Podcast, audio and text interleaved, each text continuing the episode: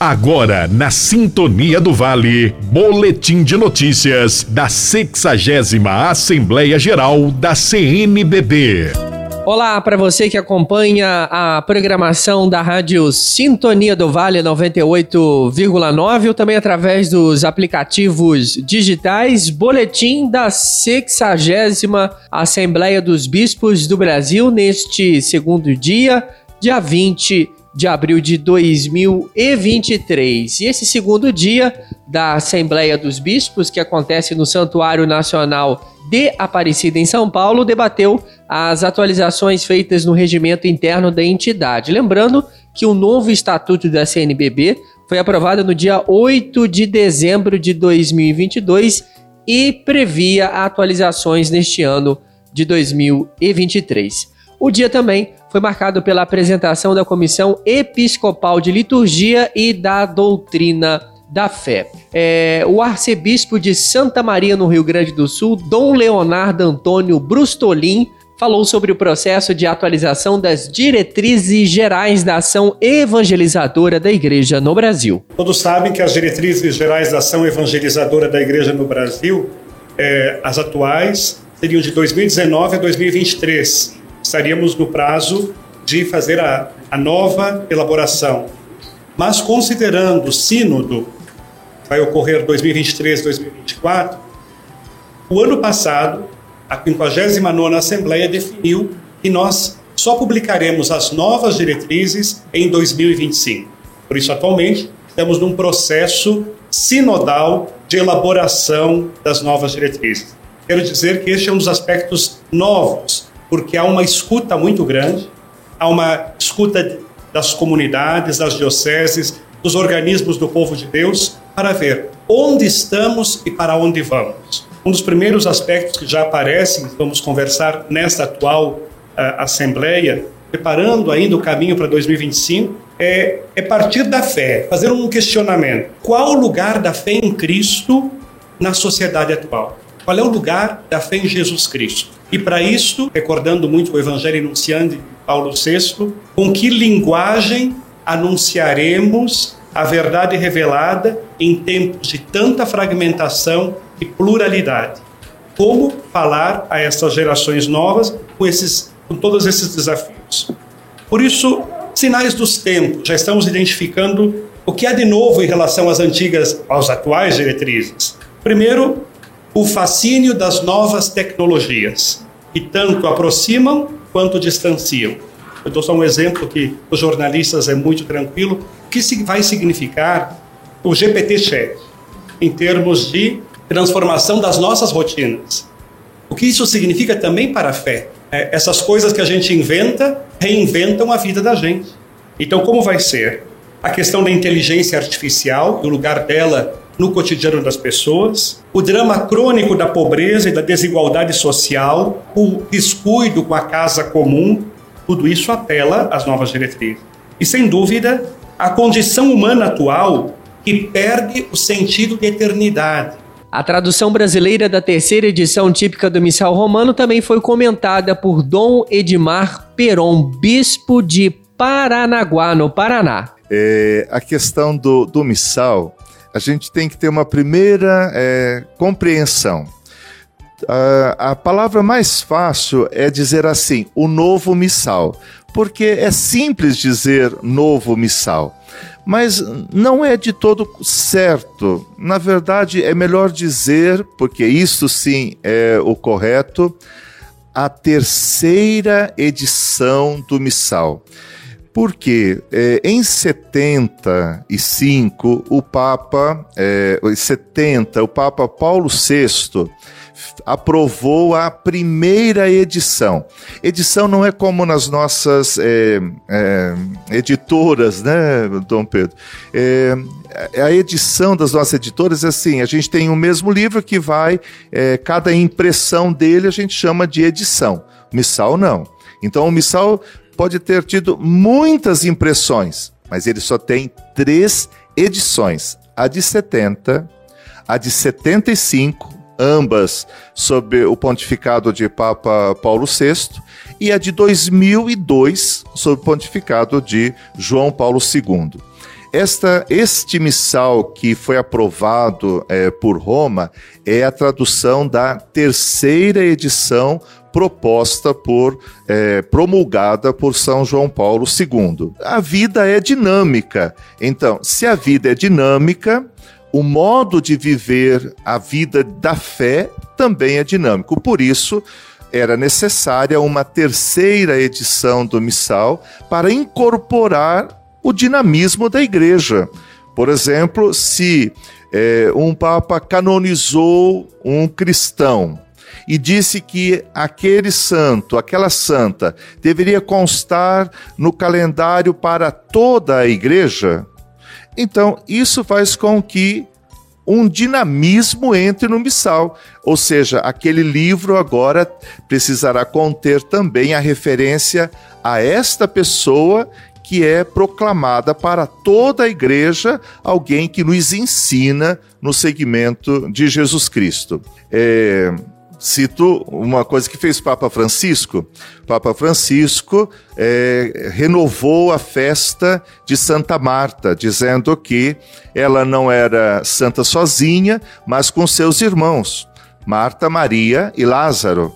É, esta é uma mudança que o Papa Francisco fez. Como nós não tínhamos ainda é, a aprovação do nosso missal, essa mudança já foi incorporada. Só para vocês entenderem que o dinamismo da igreja de tempos em tempos requer também uma nova edição do missal. Essa é a terceira eu espero que não venha logo uma outra, porque a gente gastou uns 19 anos é, para traduzir esta terceira, é, mas ela virá. Não adianta a gente dizer assim, ah, agora sim, chegamos ao ponto. Não, virá uma terceira, uma quarta. Enquanto o Senhor não voltar em glória, vier em glória, haverá a possibilidade de é, mudanças no nosso texto. Então, não é um novo jeito de celebrar a Eucaristia, isso aconteceu em 1970, então em 65 Paulo VI disse assim: hoje inauguramos uma nova forma de celebrar a fé.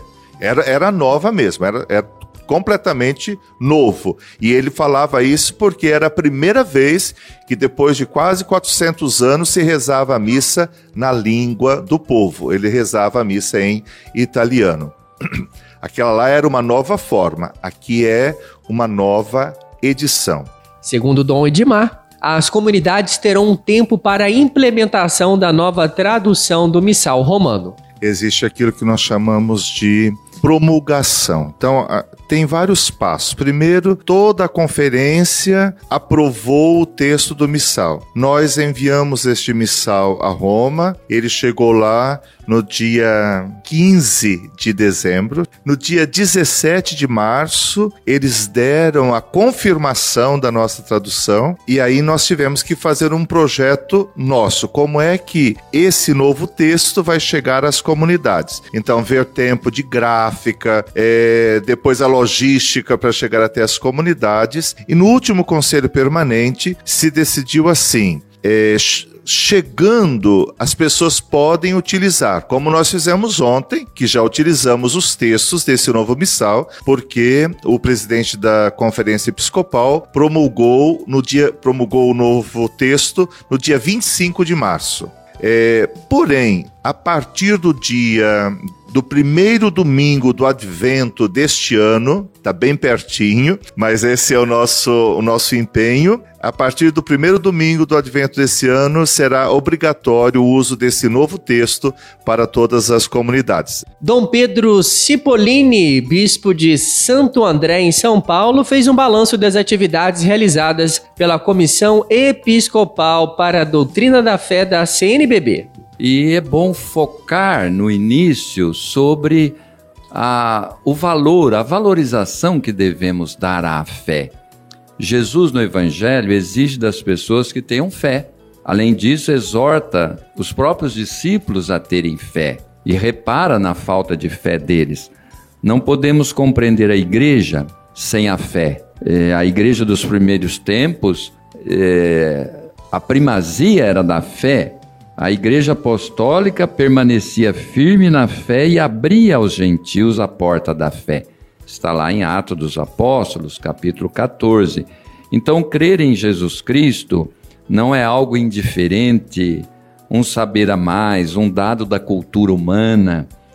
É um compromisso é, que brota de um encontro, uma decisão que implica a vida toda. Aceitação do Evangelho, do Reino de Deus. Então a questão da fé é de primeira importância em tudo que a igreja é e faz. As questões de fé se referem à verdade revelada. Deus veio ao nosso encontro em Jesus Cristo e se revelou. Né? E dessa revelação depende tudo mais. Sem fé é impossível agradar a Deus. Está lá na carta aos Hebreus, capítulo 11, versículo 6. Então, o Papa é, Francisco, a partir disso, ele diz: quando a fé esmorece, há o risco de esmorecerem também os fundamentos do viver. Tão grande é para nós, membros da igreja, para a própria igreja, a questão da fé.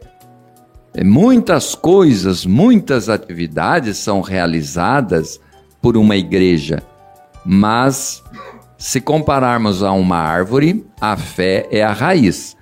Uma árvore sem raiz, ela seca, ela o vento leva e não dá frutos. Então a fé é um bem comum de todos os fiéis, é, a começar dos pobres. Por isso, defender a fé e propor a fé com toda a sua beleza é uma obra social a favor de todo o povo de Deus. A Comissão Episcopal Pastoral Doutrina da Fé trabalha com isto.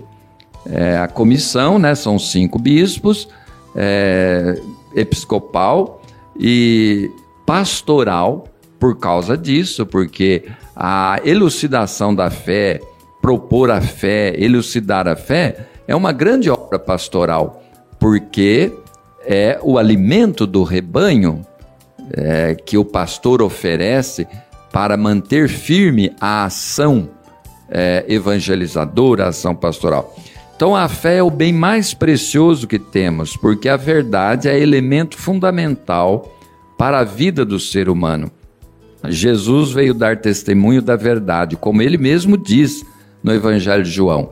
Não uma verdade abstrata, mas aquela verdade capaz de dar sentido à vida humana. E é isto que precisamos hoje. Lembrando que você pode acompanhar todas as informações da 60 Assembleia Geral da CNBB na nossa programação, programação líder de audiência aqui na região sul-fluminense nas redes sociais da Diocese, arroba diocesebpvr, ou também através do nosso site, diocesevr.com.br.